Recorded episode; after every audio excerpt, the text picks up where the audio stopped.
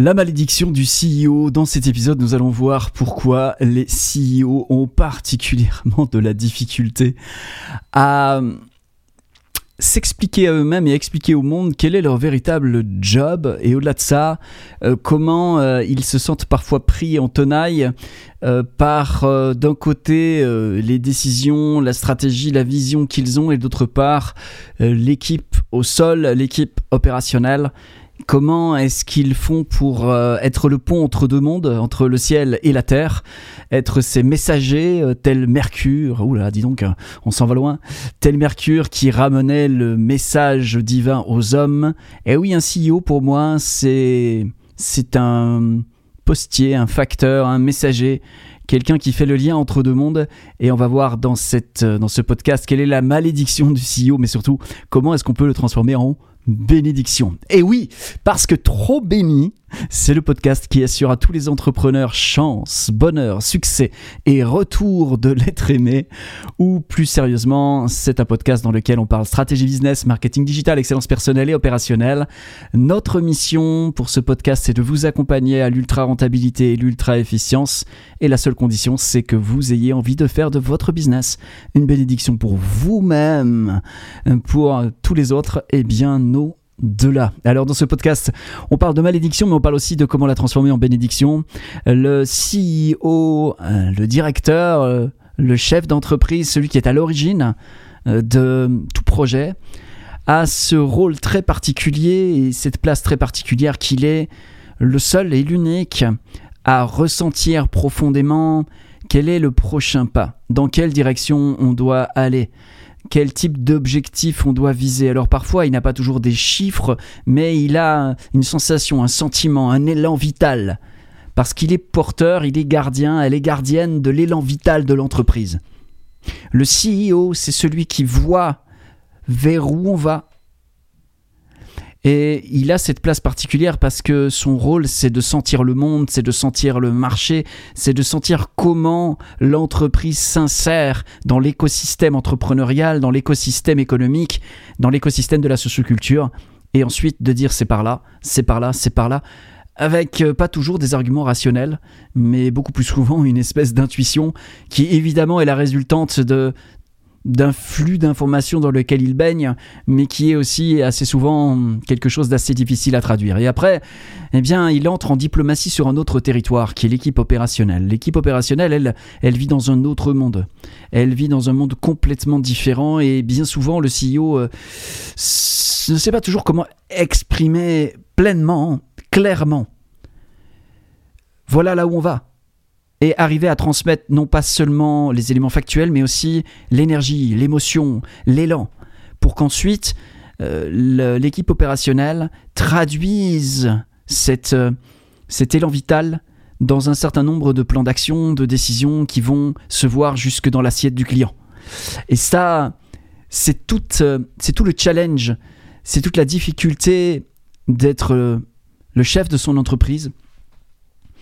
C'est que nous avons à prendre des décisions et que ces décisions, eh bien, nous les prenons bien souvent avec une part d'incertitude, avec une part d'intuition, mais que l'intuition, c'est quelque chose d'assez indigeste pour notre équipe opérationnelle. Alors comment est-ce qu'on fait ça? Dans mon livre Business Bénédiction, je, je partage 12, 12 stratégies, 12 rituels, 12 tactiques qu'en tant que chef d'entreprise, nous pouvons mettre en place, que ce soit des tactiques euh, personnelles, d'excellence personnelle, mais aussi des tactiques à mettre en place avec notre équipe de direction ou des tactiques avec euh, l'ensemble de notre équipe si nous avons une équipe euh, d'une taille importante, de manière à ce que tout ça soit bien fluide, de manière à ce que cette intuition profonde, ce choix, cette décision que nous avons posée de direction, d'objectif, de stratégie globale de l'entreprise, eh soit ressentie, soit vécue, soit vibrante et vitale à tous les échelons, ce qui va faire évidemment une différence entre le résultat que l'on va obtenir et, l'intuition qu'on en a eue. Donc euh, la malédiction du CEO, c'est quelque part d'être dans un monde un peu à part. Il ne, il ne fait pas partie du monde opérationnel, euh, du day-to-day. C'est pas son monde à lui. C'est pas le monde dans lequel il va apprécier passer la plupart de son temps. Ou alors c'est qu'il est en déni de son rôle de CEO, mais c'est un autre podcast. Et en même temps, euh, il n'appartient pas complètement au monde de la politique, il n'appartient pas complètement au monde euh, des influences économiques, il n'appartient pas au monde des intellectuels, mais en même temps, il navigue dans tous ces mondes. C'est le capitaine qui a une fonction, il, dirige l'équipage, mais il n'en fait pas vraiment partie, et en même temps, il en fait partie. Il y a un, rôle un peu particulier du CEO, du capitaine d'entreprise. D'ailleurs, le terme capitaine d'entreprise, je trouve, fonctionne bien, parce que c'est vraiment ça ce sont les mêmes qualités qui font un bon capitaine, ou qui faisaient un bon capitaine jadis, euh, qui font aujourd'hui des bons capitaines d'entreprise. Et hum, sa malédiction, c'est de, peut-être ressentir une forme de solitude, parce qu'il appartient à aucun de ces mondes. Il voyage entre les mondes, et puis, et puis il peut pas complètement se laisser aller à, à s'engluer, à faire partie du, de l'équipage. Il peut pas être un marin parmi les marins, pas tout le temps. Il y a des moments où il va devoir être le capitaine, et être le capitaine, c'est bien souvent être seul. Mais peut-être on peut transformer cette malédiction en bénédiction. Déjà par la compréhension de c'est quoi le rôle, et puis de cesser de résister à ce rôle-là. Un petit peu beaucoup passionnément. Peut-être qu'aujourd'hui vous avez un petit niveau de résistance, ou peut-être pas du tout, à ce rôle-là. Vous êtes peut-être très au clair sur ce rôle-là, et vous avez peut-être envie juste simplement de le reclarifier, de le repréciser, de, de vous redire à vous-même, ouais, ouais, c'est bien ce rôle-là, et en fait je kiffe ça, ça me plaît. Ou bien de se rendre compte qu'en fait c'est pas un rôle qu'on kiffe. Auquel cas, peut-être on est propriétaire d'une entreprise, il va peut-être falloir recruter un capitaine pour notre navire. Parce que je pense que c'est très très important quand on a créé une entreprise de savoir est-ce que aujourd'hui on veut être propriétaire de cette entreprise, propriétaire du bateau, ou est-ce qu'on veut être sur la mer avec euh, l'équipage à braver les flots et les tempêtes.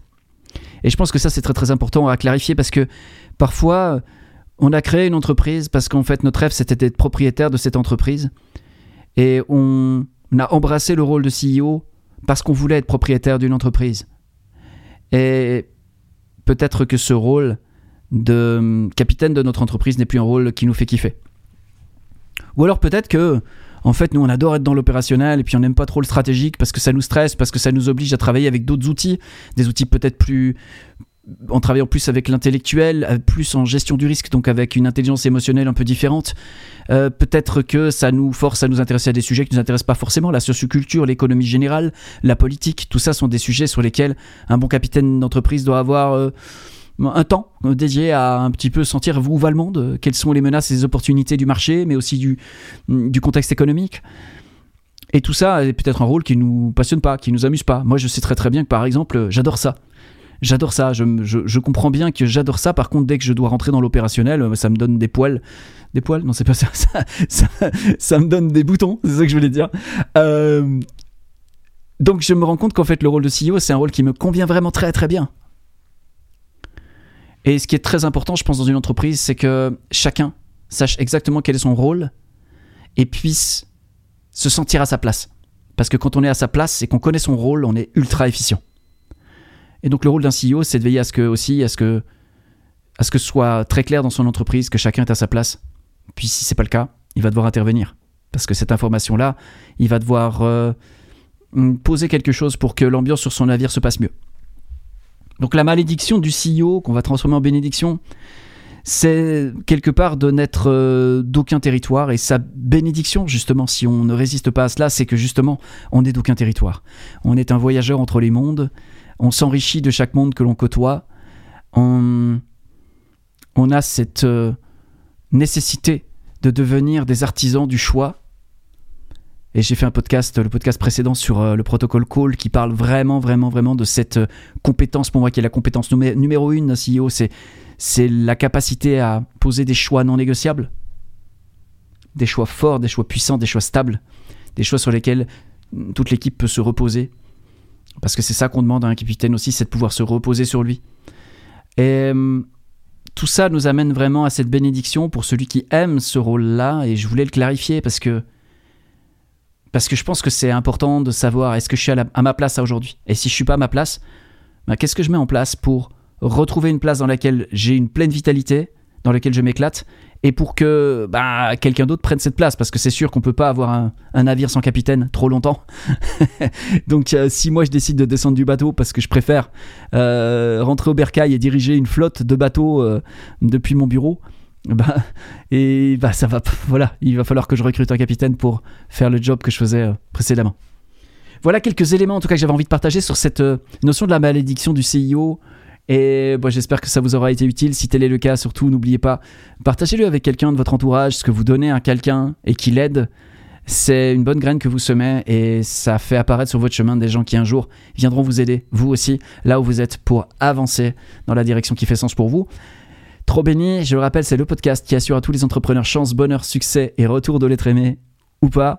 J'espère que ce podcast aura aidé dans un de ces secteurs pour vous et je vous dis à très très bientôt dans un prochain podcast.